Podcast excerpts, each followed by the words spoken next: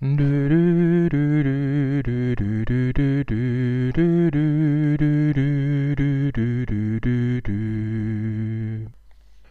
wollen keine Impfpflicht.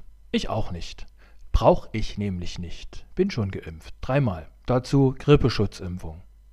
Im April 2021 sagte mir jemand aus einer Gemeinde voraus, im September 2021 würden alle Geimpften sterben. Wie so vieles im Leben, auch das verzögert sich offensichtlich. Was sich nicht verzögert, sind die schlimmen Erwartungen, dass die Krankenhäuser nicht nur mit Corona-Patienten volllaufen, sondern damit auch andere, die auf ihre OP oder eine stationäre Behandlung warten, verdrängen. Der Hilferuf aus dem Erzgebirgsklinikum, den die dortigen Seelsorger verfassten, erzählt eindringlich davon und wagt doch tatsächlich einen Impfaufruf an die Gemeinden. Wohlgemerkt an die evangelisch-lutherischen Gemeinden in der Region. Bilder von der Dresdner Frauenkirche und Worte von Pfarrer Frank Meinl aus Schneeberg lassen aufatmen.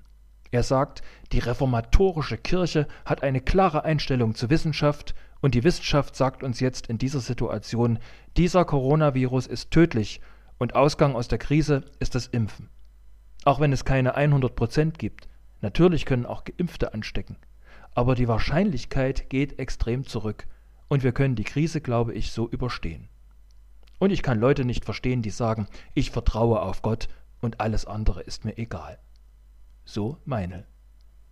Soweit waren wir als Methodisten, die wir übrigens Kanzel- und Abendmahlsgemeinschaft, also Kirchengemeinschaft mit der evangelischen Kirche pflegen, soweit waren wir als Methodisten früher von diesem grundlegenden Gedanken auch nicht entfernt.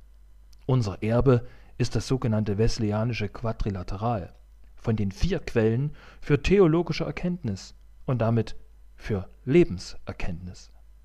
Bibel, Tradition, Erfahrung und Vernunft. Das sind die vier. Die Bibel sagt, liebe deinen Nächsten wie dich selbst. Die Tradition sagt, gesellschaftliche Verantwortung gehört zur DNA eines Methodisten. Erfahrung sagt, die Wissenschaft ist für den Glauben unverzichtbar, die Medizin ein Geschenk Gottes. Die Vernunft sagt, impfen.